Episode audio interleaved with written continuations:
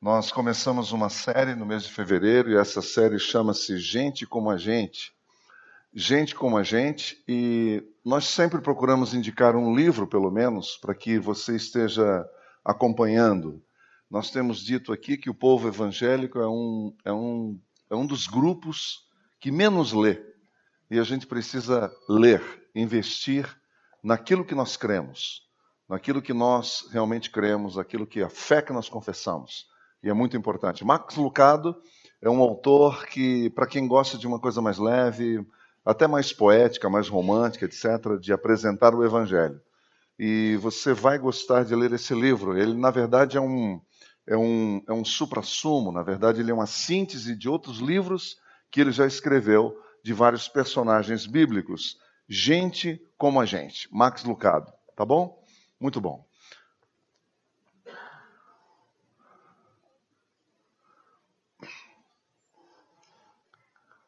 A razão pelo qual nós escolhemos esse tema para fevereiro é que nós precisamos sempre ser lembrados de que Deus olha para cada um de nós com a sua justiça, sim, claro, mas também com misericórdia e com amor. Deus nos olha com justiça, mas também com misericórdia e amor. Veja o que Jeremias diz, isso é um texto do Antigo Testamento.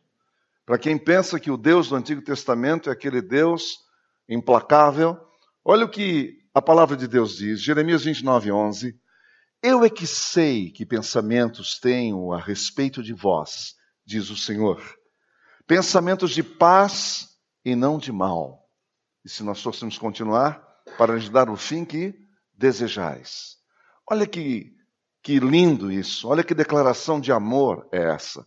Tem tanta gente que pensa que Deus pensa as piores coisas sobre você. Tem muita gente que pensa isso. Muita gente que pensa assim, pô, Deus deve me achar uma mala. É verdade, teu cunhado também pensa assim. Mas Deus não nos olha assim. Deus ele tem esse jeito de nos amar. E o mais incrível é que ele é Deus e ele sabe exatamente quem nós somos. Ele nos conhece por completo. Como disse aquela mulher de João 4, que chegou na cidade dela e disse: Venham conhecer um homem que sabe tudo a meu respeito que sabe tudo a meu respeito. Ela só não completou a frase, mas ela poderia ter dito: E vocês sabem também quem eu sou, mas apesar disso, ele me recebeu, me tratou com amor e com carinho. Há no imaginário religioso da maioria das pessoas, eu estou falando do povo evangélico, que Deus, uh, do povo evangélico, hein? E lá fora, então, isso é mais verdade ainda, de que Deus é um Deus tirano pronto para estourar os miolos dos pecadores e jogá-los no inferno. Essa é a imagem que muitos têm de Deus. As pessoas foram ensinadas sobre um Deus, como eu disse, implacável, sem amor, insensível, carrancudo e que vive na nossa espreita para nos condenar. A impressão que Deus não faz mais nada a não ser perseguir, como se fosse um paparazzi olhando a vida de todos nós.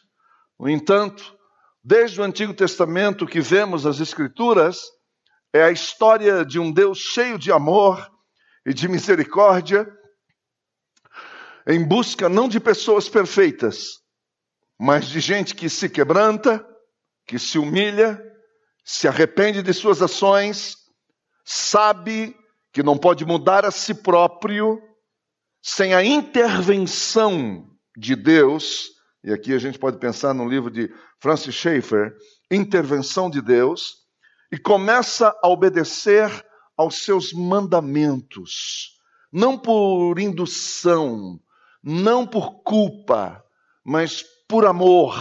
É quando a gente a gente se descobre apaixonado por esse Deus.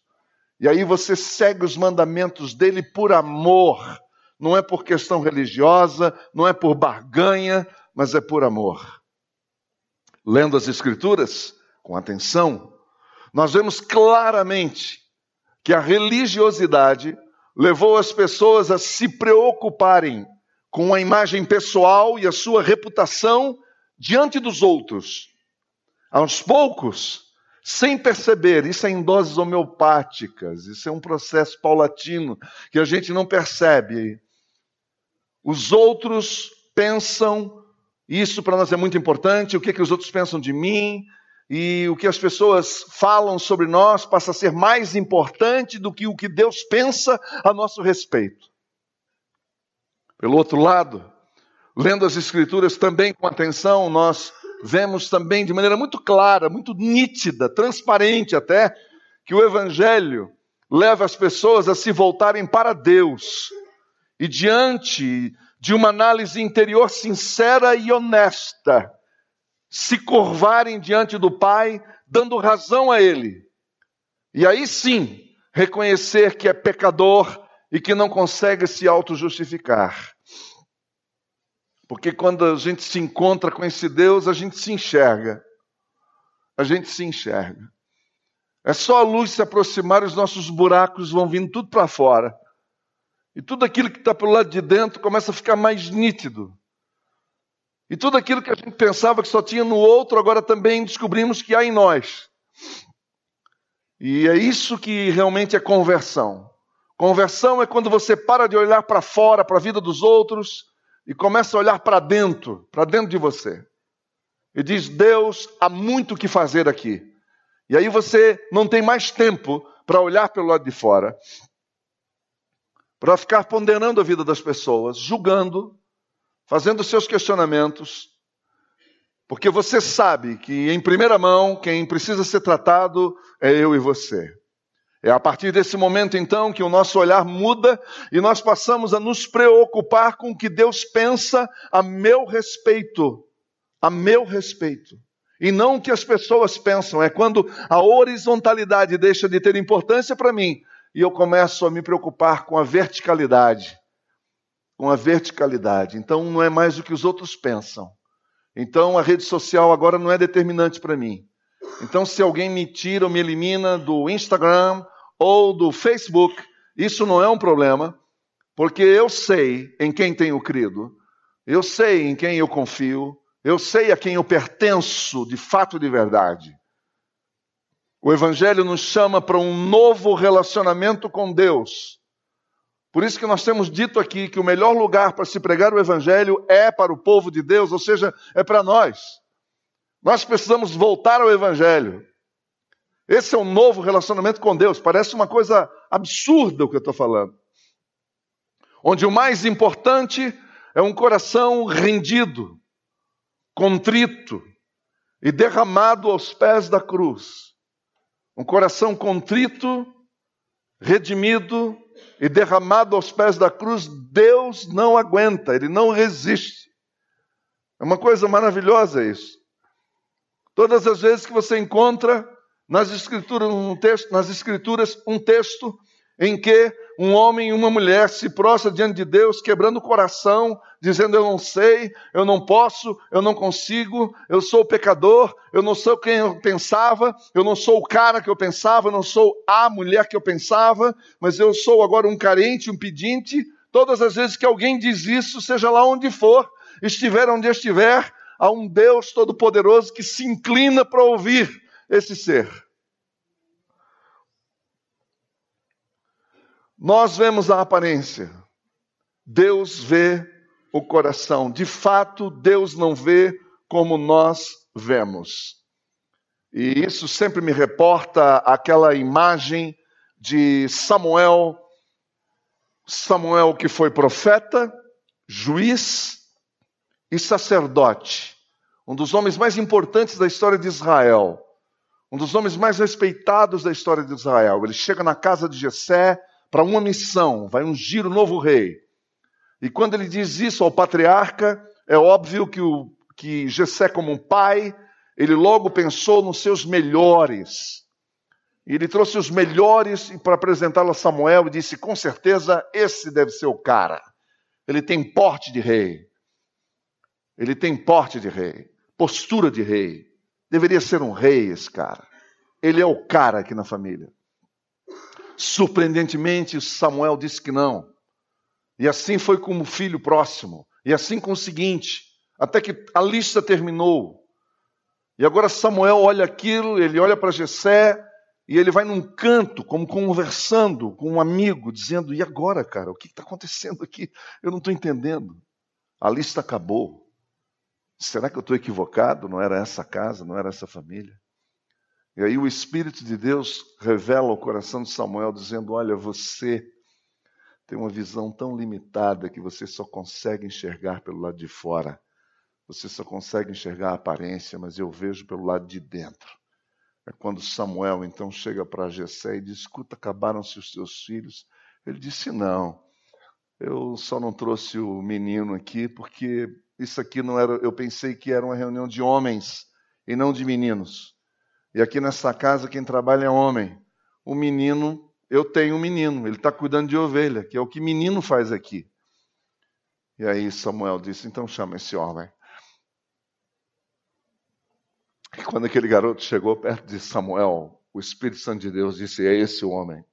Esse é o homem. É esse que eu quero. Sabe quando Deus olha para você no meio de uma multidão e fala: Eu quero você. Eu quero você, você para mim. Aí você olha para você e fala: Mas eu não presto. Eu me conheço, eu sou insuportável, eu sou intragável. Quem está mais perto de mim sabe como eu não presto, eu não sirvo para nada. Aí Deus olha para você e fala: Meu filho, não importa. Quanto mais quebrado, aí é que eu amo mesmo. Porque quem vai fazer a obra sou eu, para ficar evidente, como disse o apóstolo Paulo em 2 Coríntios 4,7, ele disse assim: olha, para deixar claro que o poder vem de Deus e não de nós.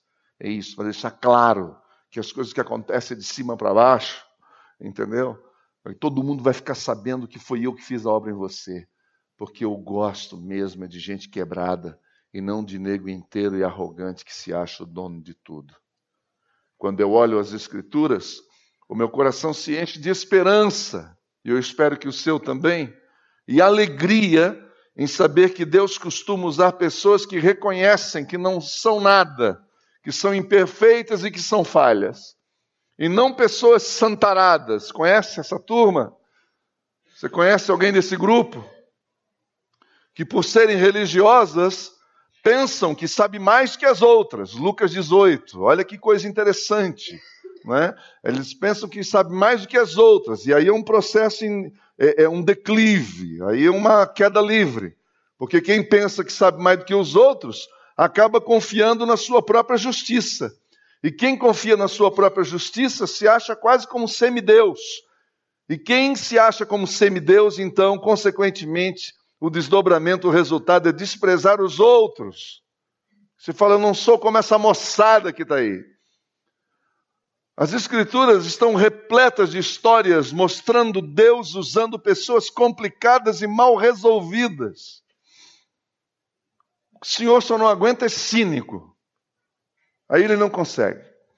Deus não consegue usar cínicos, gente cínica, que vive dizendo que reconhece, vive dizendo que está errado, mas nunca muda, nunca toma uma posição, continua o mesmo, acha que está enganando todo mundo, subestimando a capacidade das pessoas.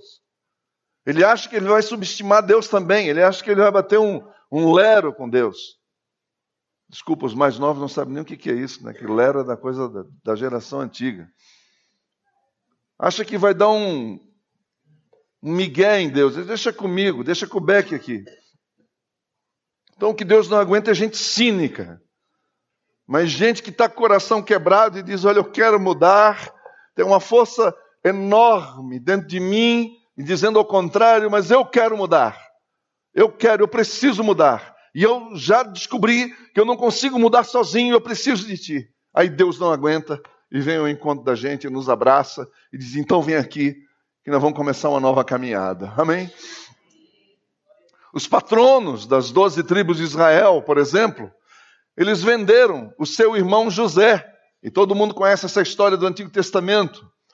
Quando os filhos de Jacó vendem José porque não suportam esse moço que brilha ele tem uma luz própria. É uma coisa impressionante. E eles não aguentam isso, então não tem uma outra maneira, eles não conseguem, não suportam isso. Eles precisam dar um fim nesse negócio, que parece sempre que a presença de José é ameaçadora. Então, eles vendem José. E quem conhece aquela história maravilhosa do Antigo Testamento sabe do que eu estou dizendo. Aliás, por falar em famílias, há uma genealogia, como diz o Max Lucado, a genealogia de Jesus tem muita fruta podre.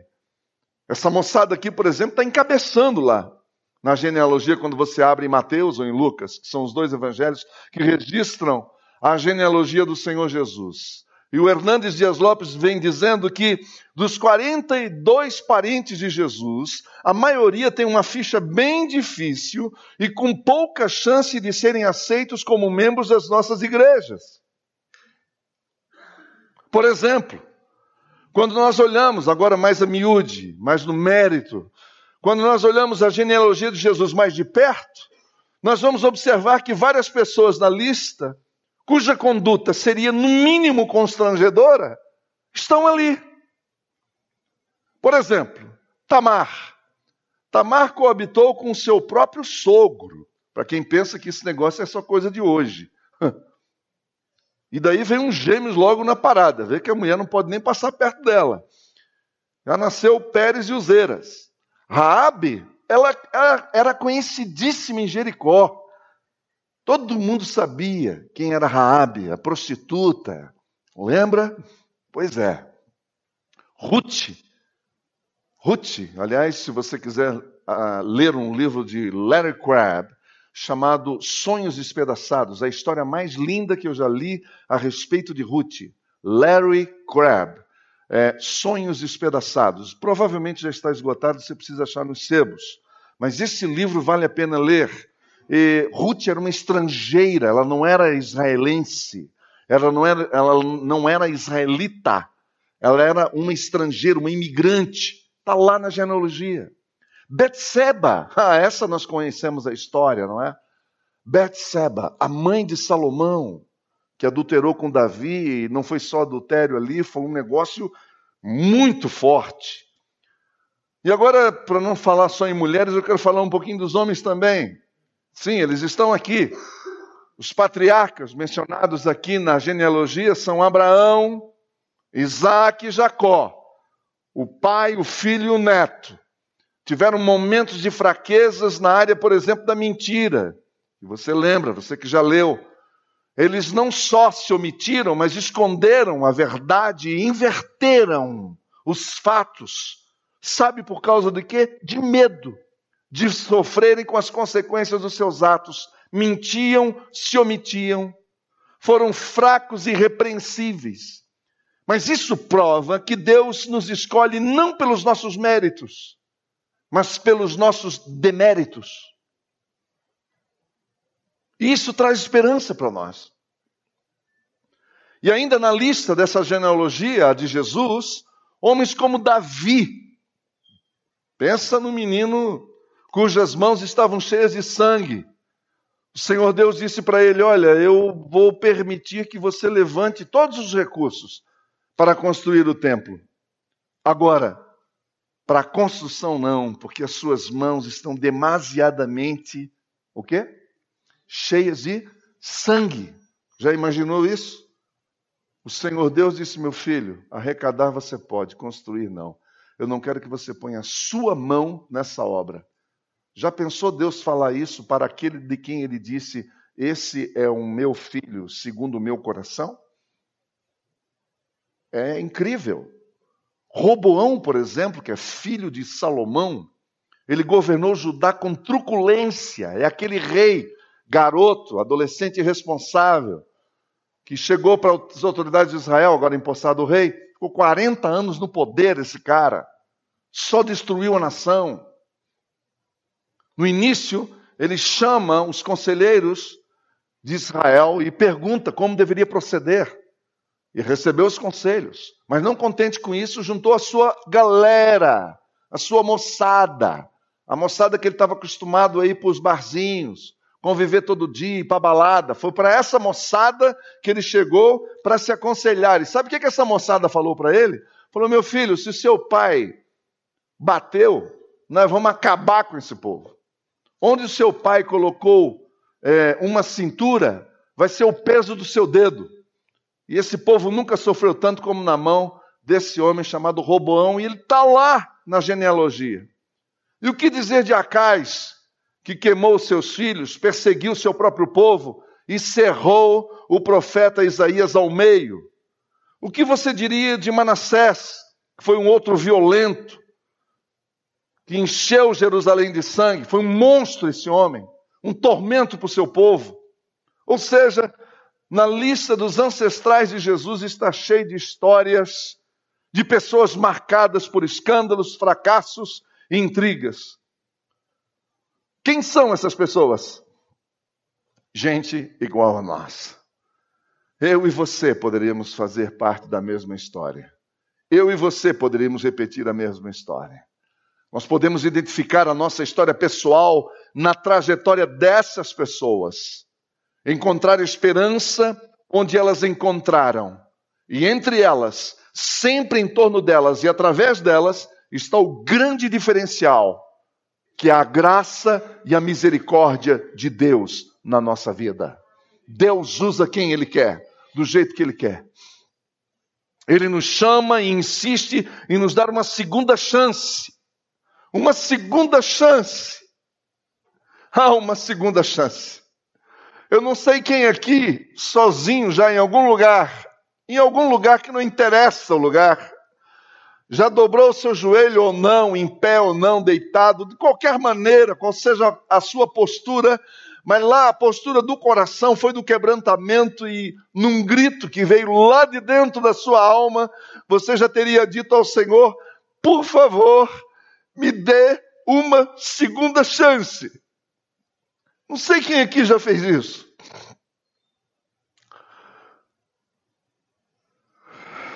desde os primórdios, passando por Moisés, que matou um homem, lembra? E foi chamado o homem mais manso da terra. Incrível, hein? Quem transformou esse homem violento, agressivo, no homem mais manso da terra? O Abraão, o mentirosinho. O Jacó, o enganadorzinho. Entendeu? Com apoio da mãe ainda, dando uma cobertura. Ou Maria Madalena, cheia de demônios. Ou a Pedro. A Pedro, Pedro, o impossível, o inseguro, que recebeu uma segunda chance num momento interessante. O Senhor Jesus já havia ressuscitado, foi de madrugada ao encontro deles, dos dez, ou melhor, dos onze discípulos, e ali estava Pedro. E a roda estava ali na beira da praia, era madrugada, e Jesus olha nos discípulos e para em Pedro, e olha para ele, e diz: Pedro, tu me amas? Pedro, tu me amas, ele usa o verbo agapau. Pedro, tu me amas? E Pedro responde para ele: Sim, Senhor, eu te amo. Respondeu no filéu: Sim, Senhor, eu te amo, não no agapau. Entendeu? Que é um outro sentido do verbo. Presta atenção. Aí Jesus disse para ele: Então vai, meu filho, cuida das minhas ovelhas. A segunda vez, um silêncio sepulcral no grupo. Todo mundo sabia o que estava acontecendo ali. Todo mundo sabia o que estava acontecendo ali, por isso havia um silêncio incrível. E o Senhor Jesus olha para ele e volta a mesma pergunta: Pedro, tu me amas? Pedro, você me ama com amor agapau? Pedro olha para Jesus e diz, agora já constrangido, e diz: Sim, Senhor, eu, eu amo o Senhor. Novamente com o verbo filéu. E o Senhor Jesus responde: Então vai e cuide das minhas ovelhas. Pedro daria tudo o que ele tivesse para aquela conversa parar por ali, mas aqueles olhos penetrantes do Senhor, naquela manhã incrível, ele disse: Meu Deus, eu queria desaparecer desse lugar, mas não era possível ele sair dali. O Senhor Jesus olhou para ele novamente. E agora, isso para judeu é muito grande, isso é muito forte, porque três vezes fazendo a mesma pergunta: o que está acontecendo aqui? Então Jesus olha para Pedro e diz: Pedro, você me ama. É como quem diz assim: Você está ouvindo o que eu estou lhe perguntando? Você está entendendo a minha, a minha pergunta? Você sabe o que eu estou querendo dizer? E Pedro, ele se desmonta. Aquele monstro daquele homem, forte, o mais velho do colégio apostólico, o cara para qual a, a gente sabe que ele teve toda a liderança, de Atos 1 até o capítulo 10, é ele que está liderando, é esse homem que está ditando o evangelho para o João Marcos escrever, e nós temos hoje o evangelho de Marcos. Esse é o cara, é uma fortaleza, ele se desmonta na presença de Jesus e diz: Senhor, tu sabes todas as coisas, tu sabes tudo, tu sabes tudo. O que eu poderia te dizer agora? Tu sabes que eu te amo. E aí sim ele usa o verbo agapau. Aí o Senhor Jesus olha para ele e diz: Então vai e cuida dos meus cordeirinhos. Isso é uma segunda chance que a gente tem que abraçar. Deus escolhe gente complicada para realizar os seus propósitos, acredite você ou não. Deus escolhe pessoas quebradas, frágeis, problemáticas, duvidosas, gente como eu, gente como você, gente como a gente. Se a Bíblia abre espaço para nos contar dessa gente, sim, porque poderia omitir, ou não, poderia omitir esses nomes. Poderia colocar só os, os bonzinhos, os santinhos. Mas não, não tem pretensão nenhuma de esconder nada de ninguém, é o que é. É o que é. Ah, mas se é assim, então ele tem com certeza um lugar para mim e para você também. Amém, meus irmãos? Para mim e para você também. Veja o texto de Hebreus. O texto de Hebreus 2 fala assim: Ora, tanto que santifica quanto os que são santificados provém de um só. Por favor, preste atenção. Tanto que santifica como os que são santificados provém de um só. A fonte é uma só. Por isso, Jesus não se envergonha de chamá-los irmãos. Então, o Senhor Jesus aqui está sabendo que toda essa turma provém de Deus. Foi Deus que mandou. E ele diz: Proclamarei o teu nome a meus irmãos, na assembleia te louvarei. Ou seja, Jesus está dizendo assim: Olha, eu sei, aqui só tem quebrado, mas eu vou proclamá-los como irmãos, e eu vou honrá-los no meio da assembleia. Eu vou honrar vocês, eu vou colocá-los onde você deve ser colocado debaixo da graça do meu Pai. É isso que Jesus está falando. E também, nele porei a minha confiança. E novamente, aqui estou eu com os filhos que Deus me deu. Com os filhos que Deus me deu. Nós não temos tempo hoje, mas se a gente fosse entrar no colégio apostólico, os doze, tem gente muito complicada ali. Muito complicada. E a gente sabe que um deles fez uma opção eterna. Mas todos tiveram a mesma oportunidade. Para quem pensa, ou para quem já leu algum artigo dizendo que Deus, de propósito, escolheu o filho da perdição para se perder, eu quero dizer para você o seguinte: Deus deu a mesma oportunidade para todos. É a mesma, a oportunidade é a mesma para todos. Cabe a mim e a você tomar a decisão, dizer: eu quero, eu vou mudar de vida. E isso é com você que Deus não toma, não toma, ele, ele, ele, ele não nos toma no sentido de possessão, no sentido de tirar as nossas faculdades mentais de lado para tomar uma decisão em nosso lugar. Não, isso não.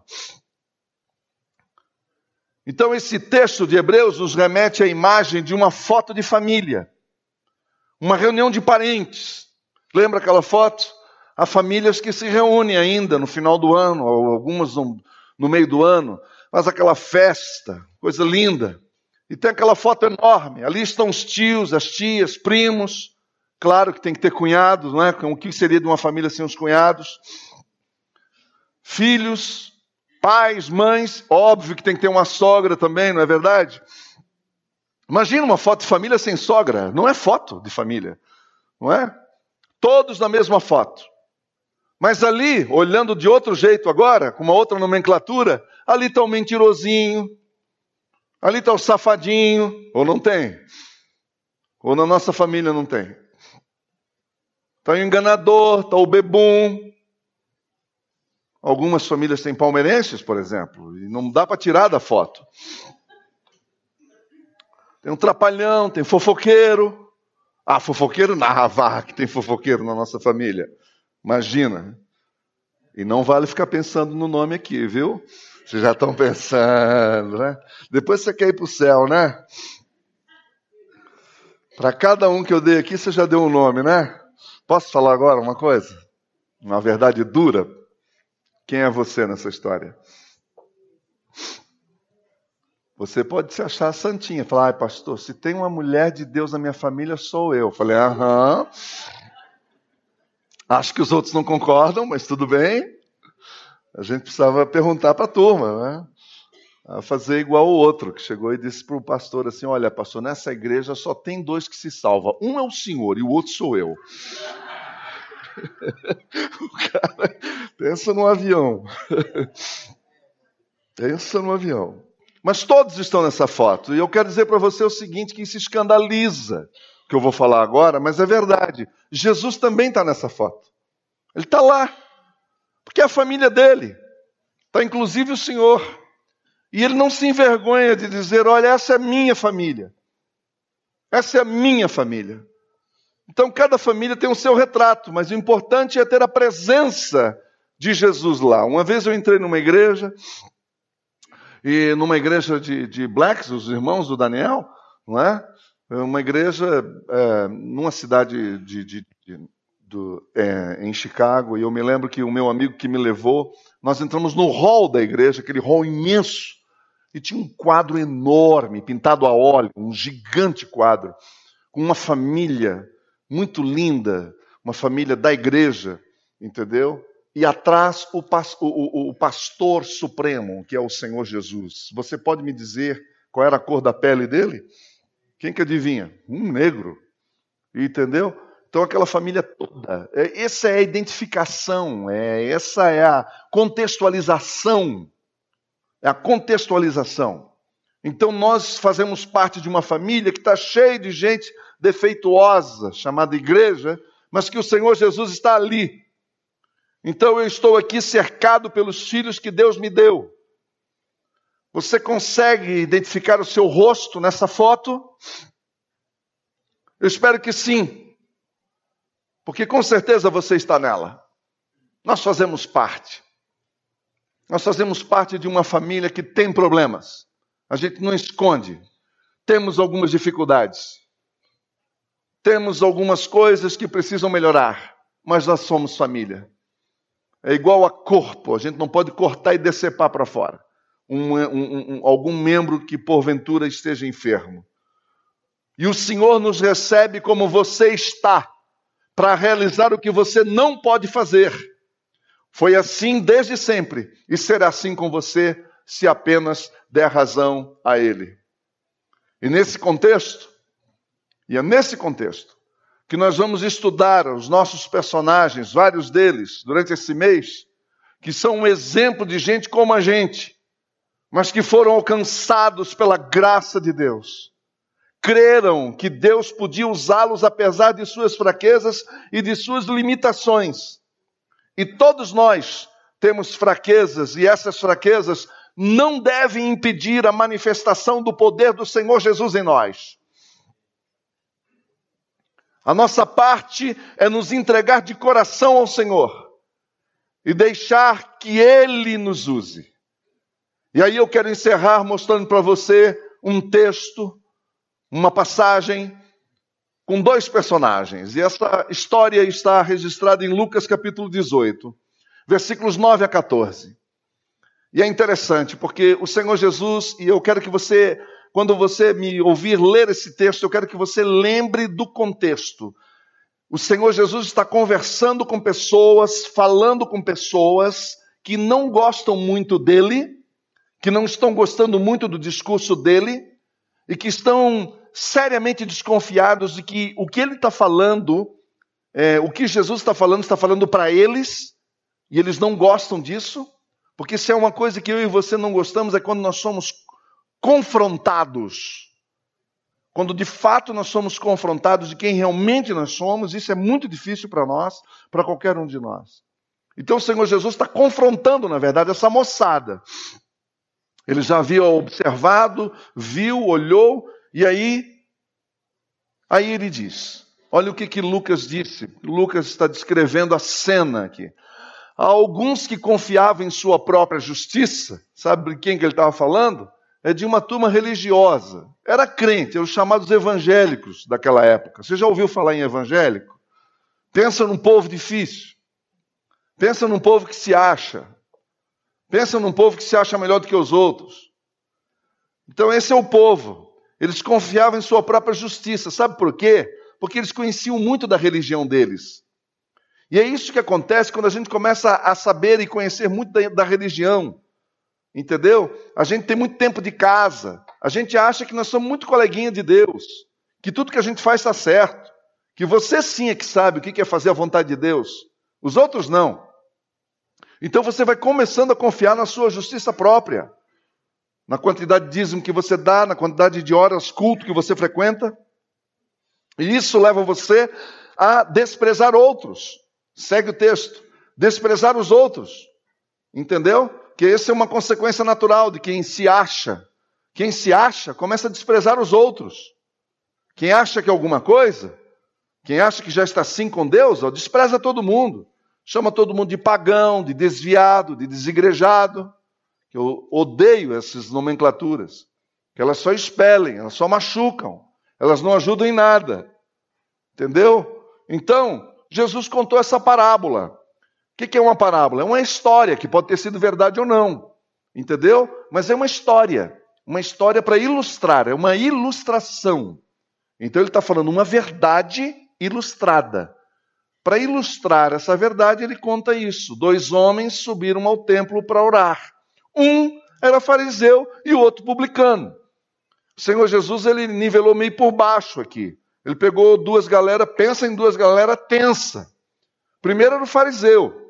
Se bem que eu preciso ser justo aqui e dizer o seguinte, que para ser fariseu não é qualquer um. Não é qualquer um. Tinha que se dedicar muito, tinha que estudar muito, tinha que provar muito para poder ser aceito no corpo de fariseu. Não é qualquer um, não, meu irmão. Entendeu? Que era recebido como fariseu. Só que essa turma chegou um momento que eles sabiam tanto, conheciam tanto sobre Deus, que eles se achavam quase semideus. E esse é o nosso perigo. E eles caíram nessa cilada. Eles se achavam melhor do que os outros. Nós somos os representantes de Deus em Israel. Era esse o status. Você imagina o poder que isso tinha. Mas tinha um outro grupo, ou melhor, outro personagem que é republicano. Bom, o republicano, veja que não falou nem o nome do homem, já chamou pelo rótulo, porque era assim que as pessoas chamavam, eles rotulavam. Ninguém chamava um publicano pelo nome. Publicano eram pessoas locais da, da, daquela nação entendeu? Normalmente pegos pelo Império Romano para serem cobradores de impostos para o império. Então, se um cidadão israelita agora está a serviço do Império Romano, ele era visto pelos seus patriotas como um traidor, que ele está colhendo impostos para levar para o império. Esse é um traidor. Ele deveria estar do nosso lado e não do lado deles. Então eram chamados de publicanos, que é mais ou menos uma coisa parecida com Receita, com Receita Federal. Então vamos ver. Na Receita tem muita gente boa, mas tem uns irmãozinhos lá também que misericórdia. A gente sabe disso, entendeu? Então pegou essa, é, pegou essa fama horrível. As pessoas chamavam só pelo apelido, publicano. Jesus é que quebra esse paradigma. É por isso que Jesus, quando chega debaixo do sicômoro, ele olha para cima, ele não diz, ô publicano, desça daí. Ele disse, Zaqueu. E pela primeira vez aquele homem ouviu o seu nome sendo pronunciado por uma outra pessoa de uma forma tão respeitosa, que ele ficou impactado quando ele ouviu o seu nome. Ouviu o seu nome de uma pessoa do qual ele tinha um desejo imenso de conhecer pessoalmente. Já imaginou isso? Já imaginou isso? você ir um dia em algum evento e dizer, puxa, eu quero conhecer esse cara, meu ídolo. Vamos supor que você tem um ídolo. E o cara chega no meio de todo mundo nessa plateia, olha para você e fala, e aí, Flano? Se fosse algumas irmãs aí, ia até desmaiar, né? Ai meu Deus do céu, ele me reconheceu aqui. Não é mesmo? Então imagina Zaqueu. Zaqueu, desce depressa. porque me convém ficar em tua casa hoje, meu filho, é lá que eu vou ficar. Você já imaginou? Foi isso que aconteceu. Bem, um fariseu e um republicano. Veja a figura do fariseu, veja se, não, se ele não é representante de Deus mesmo. De pé, orava de si para si. A nova versão internacional diz que orava no íntimo, mas, por exemplo, outras versões aplicam uma outra tradução, ficou, na minha opinião, melhor um pouco, porque fica mais claro. Porque esse cara, de fato, ele não orava para Deus, ele estava orando é para ele mesmo. Você entende o que eu estou falando? Sabe orar para si mesmo? Você já foi em alguma reunião de oração que uma irmãzinha começou a orar lá dizendo: Senhor, graças a Deus que eu sou uma mulher de Deus, eu sou uma santa de Deus, mas tem misericórdia daquelas mulheres da minha família e mete o pau nos outros? porque ela é a santinha, entendeu? Ou ele é um santinho, entendeu? Então é isso, isso é orar de si para si mesmo. Isso é orar de si para si mesmo. É quando você começa a se, a se, a se vangloriar diante de um espelho, olhando para o espelho, falando: Você é o cara. Você realmente é top. Então, esse cara orava de si para si, dizendo Deus. E pensa nessa palavra Deus, quando ele fala Deus, está dizendo: e aí, cara, tudo beleza? O que, que nós temos para hoje? Pensa num cara que tinha toda a liberdade que não batia na porta. Deus, eu, eu te agradeço, sabe por quê? Porque eu não sou como os outros homens. Olha que oração encapetada essa. Eu não sou como os outros homens. Olha, definitivamente foi a conclusão que eu cheguei. Que eu estou muito melhor, cada dia melhor. Quando eu me comparo, eu vejo o quão distante dessa turma eu estou. Essa turma aí, olha, ladrões, corruptos, adúlteros. E nem mesmo com esse publicano. Aí ele acabou de assinar o, o atestado de óbito dele. Nem mesmo como esse publicano. E tem mais, Senhor. Eu não sei se você se lembra, mas eu jejuo duas vezes por semana só para lembrar. Está contabilizando aí? É duas vezes por semana. E outra coisa, o meu dízimo é do bruto. Eu dou o dízimo de tudo quanto ganho. É do bruto. Pensa num cara bruto. Botou Deus num canto, não foi? Falou, um cara jejua duas vezes por, por, por semana. Dá o dízimo do, do, bruto. Não é nada daquela lista ruim lá. Aí Deus tem a obrigação de dizer: Nossa, cara, o que, você quer pedir? Pode pedir que eu estou aqui. Como se Deus se permitisse a isso, isso é uma loucura. Agora veja o outro personagem, olha a diferença. Mas o publicano ficou à distância. Olha o que, que Jesus fala. Imagine a cena comigo. Imagine a cena comigo. Você sabe o que, significa isso? Quando ele diz assim: olha, aquele homem estava à distância, o publicano à distância. Sabe o que é isso? Isso é gente que não é íntima. Isso aqui é a própria postura de alguém que chegou depois que não está acostumado ao ambiente, que não domina o ambiente, entendeu? Que sabe que não é íntimo, que sabe que não é bem-vindo, que sabe que não merece estar naquele lugar, que entra num lugar dizendo: Meu Deus, isso aqui não é para mim. Como aquela senhora que uma vez chegou para o reverendo Messias e perguntou: Olha, pastor, eu sei, o senhor já me convidou para vir aqui, o pastor Messias fazendo discipulado dela, era uma, uma, uma senhora que vivia da prostituição da elite, e depois de um, de um longo período, o reverendo Messias disse a ela: Olha, por que, que você não faz uma visita para nós? Sabe qual foi a resposta daquela mulher? Ela disse: Olha, eu não posso vir aqui. Aí o pastor perguntou: Mas por que, minha filha? Eu falei: Pastor, porque aqui na sua igreja deve ser só gente santa aí. Quem sou eu para entrar nesse ambiente? É assim que as pessoas veem. É assim que as pessoas leem. Essa é a leitura que as pessoas têm. Por isso que tanta gente se entristece, se escandaliza, que vê algumas coisas que eles jamais imaginaram. Então esse homem está à distância, é respeitoso. Ele sabe que ele é um pedinte. Ele, ele sabe, desculpa, que ele não está com roupas adequadas para a festa. Ele sabe que ele não foi convidado para jantar.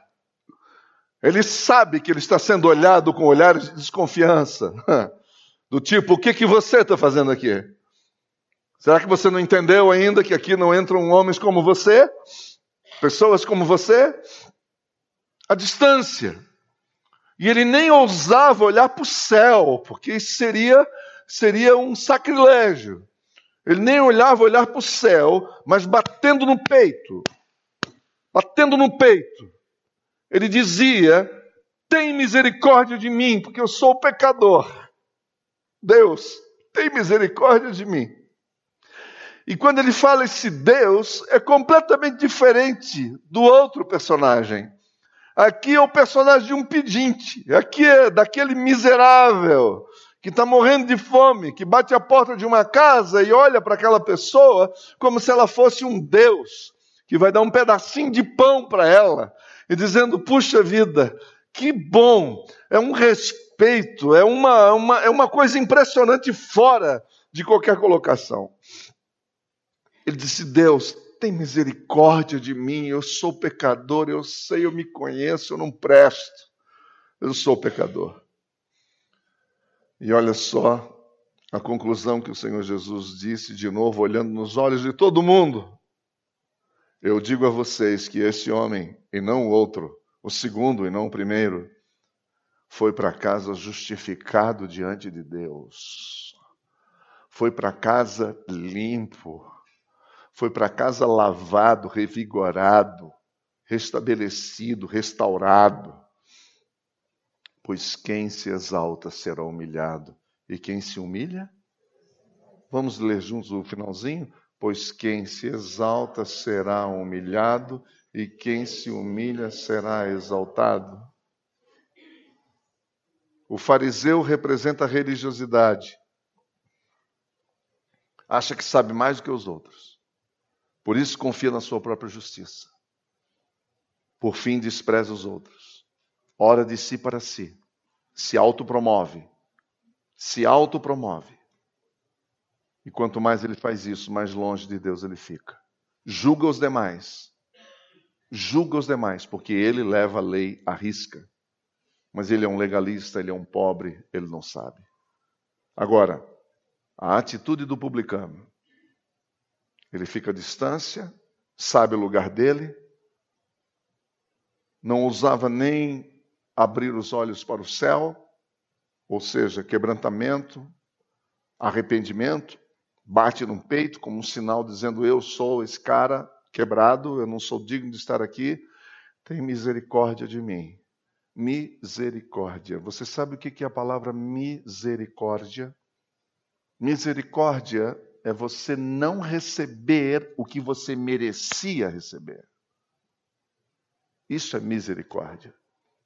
Misericórdia é quando você deixa de merecer o que você merecia receber. Isso é misericórdia. Ele se percebe pecador, ele reconhece que é um mendigo, que é um pecador. Ele sabe que não pode fazer nada para mudar e que depende totalmente de Deus. Para este, o parecer de Jesus é esse. Ele volta para casa justificado. Conclusão: Deus está em busca de pessoas com coração quebrantado. Deus está em busca de pessoas de coração quebrantado, sedentos da sua graça, pessoas que sabem que não podem se auto-justificar, que não pode mais postergar. Queremos uma igreja de gente como a gente, como esse povo, que luta, mas que confia na força do Senhor, que peca, mas que se arrepende e se rende aos pés da cruz. Gente com problemas, sim, mas que não desiste de lutar porque sabe que não está sozinha nessa luta. Gente que se dispõe a servir mesmo sabendo de suas limitações. E gente que está enferma, mas que busca cura em Cristo Jesus e no Evangelho que sara. Gente que sabe que não precisamos ser perfeitos, mas nós vamos dar do nosso melhor para a glória de Deus. Amém? Que o Senhor nos abençoe, que o Senhor nos guarde, que o Senhor nos faça refletir. De modo que essa palavra, ela tem dois viés. O primeiro, para dizer para aqueles que estão cabisbaixos, aqueles que se sentem desprezados, aqueles que se sentem abandonados, aqueles que não se sentem dignos, se voltarem para Deus, porque Deus está olhando para você e Ele quer dar uma nova chance para você. Mas também o segundo viés é daquele orgulhoso, arrogante. E aí, para esse, só resta a palavra do apóstolo Paulo, que diz: Quem pensa que está de pé, cuide-se para que não caia.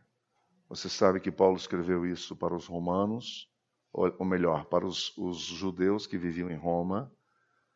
E o que Paulo estava dizendo, na verdade, é: vocês é que não se percebem, mas vocês já caíram. Vocês estão caindo, caídos, e vocês não percebem isso. Então é muito perigoso, o auto-engano é perigoso. E nós temos que abrir os nossos olhos para não sermos pegos de surpresa.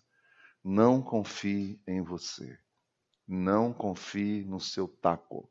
Não confie no seu feeling. Não confie. Confie em Deus. Confie no Senhor. Confie na palavra do Senhor. Obrigado por ouvir o Betânia Cast. Siga o nosso canal e compartilhe com seus amigos.